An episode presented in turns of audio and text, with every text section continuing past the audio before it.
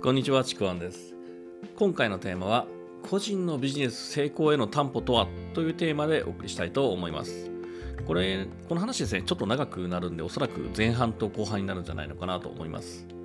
で、この、まあね、個人のビジネス、まあ、特にネットビジネスですね、まあ、成功への担保っていう話なんですけども、まあ、これね、結構あの、まあ、ネットビジネスのセミナーとかでですね、結構多い質問なんですけども、これ、必ず成果で出ますか？僕でも出ますか？私でも出ますか？とか、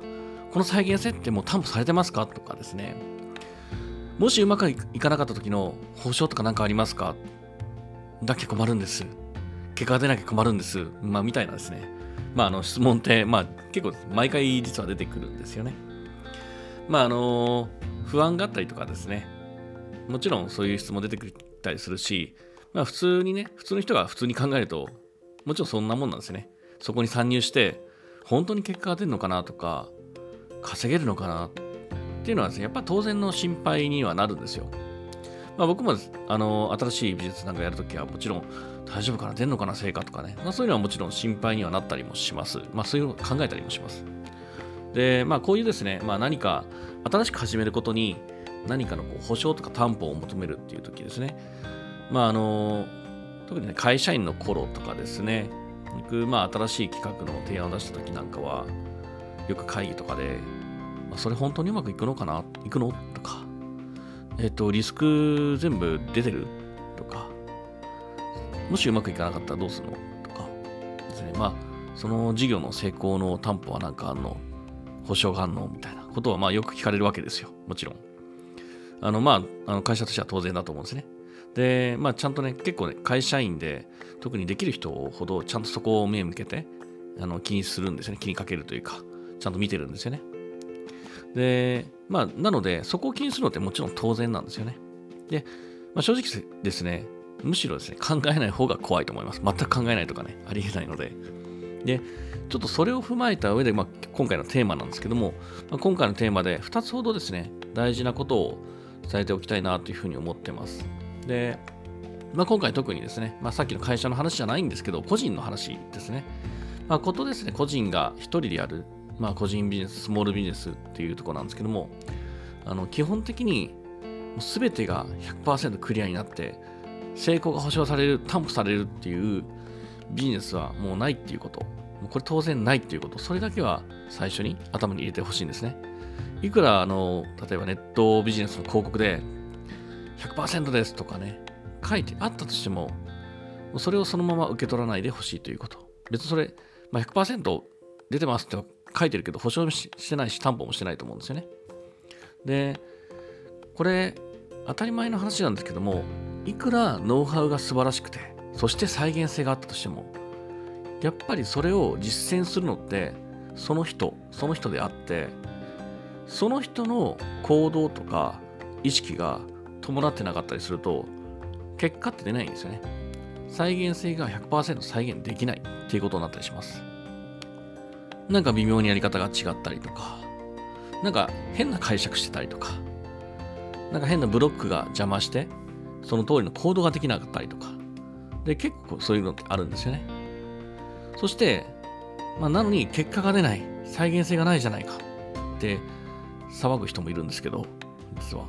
で、そういうふうに騒ぐ人ほど、あの、まあ、目先ばかりで何も見えてなかったりとかですね、あの、ビジネスマインドがですね、すごく脆弱だったりするんですよね。あの、言ってしまえば再現性あるのに、その通りやってなかったりとか、全然違うことやってたりもします。まあ、それはまた後で話すとして、まあ、そもそもですね、あの、初めに言ったように、成功が完全に保証されてるものないです。で、それが完全に保証されてないと、担保されてないと、やりたくない、動けない、怖いっていう人は、あの、個人ビジネスとかですね、独立とかですね、向かないからやめた方がいいです。本当に。で、まあ、特にですね、あの、まあ、これ、最初に伝えたい一つ目なんですけども、一つ目の大事なことなんですけども、まあ、保証とか担保とか再現性ばかりに気を取られてると、この今からやるビジネスで得られる結果の一部しか見えてないことが多いんですね。メリットの一部しか見えてないことが多い。で、よくあるのが、まあ、見やすいのが利益ですよね。もちろんビジネスなんでね、あの利益って求めるのは当然なんですけども、で、もちろんビジネスって利益は求めるけどそれで、まあ、そのビジネスをやることで得られるものって利益以外にもかなり多かったりするんですよね。例えばそのビジネスをやることで社会的な信用ができたり実績ができたり、まあ、経験が積めたりでもそうですね、まあ、あのそういうビジネスのコミュニティだったら仲間ができたりとか情報が得られたりそして、まあ、そういった環境があったりとか、まあ、人脈もそう、まあ、いろいろさまざまなものがあの副次的というかですねそのビジネスにぶら下がってあのいろんなものを得られることがあるんですよね。で、まあ、そのビジネスをやることで他のビジネスにその信用がたまって他のビジネスで例えば融資を得てすごいいい影響があったっていうこともあったりするんですがあの利益ばっかりとか見てるとそういったものの価値がですねあまり見えないんですよね。あるなってなんとなく分かっててもあんまり実は自分の中で利益しか価値を持ってなかったりするですね。単純にこの利益だけで価値を測るとあのもう投資の回収期間とかなんかリスクばかりそういうものにしかもうね目が向かないんですよね。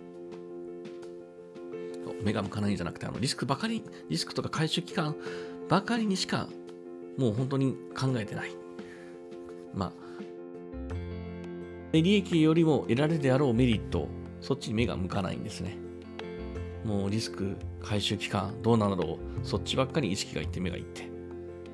利益よりも得られるであろう他のメリットに目が向かない。そこに価値が見出せないというかね、価値に気づかないかな。で、結局、その、まあ、ビジネスとかスルーしちゃうとかね、あの決心がつかないっていうことがあったりするんですね。あの、まあ、これが本当に一つ目の大事なことです。あの、まあ、分かりやすい利益なんですけどもそこばかり目がいっちゃうと大事なものが見えてこなかったりするんですよね。そこをまず、えー、目を向けるように、利益ばかりじゃない、そのビジネス自体の価値に広く、まあ、視野をですね、広く持って、高く持って、で見てほしいなというふうに思います。これが一つ目。で、なんかね、ああの女はのこの音声長くなってきたので、二つ目についてはですね、この後の後編というふうにまた取り直そうかなと思います。というわけでね、まず今回はですね、以上にして、あのまあ、個人のビジネス成功への担保とはっていうところの前半として、えー、以上にします。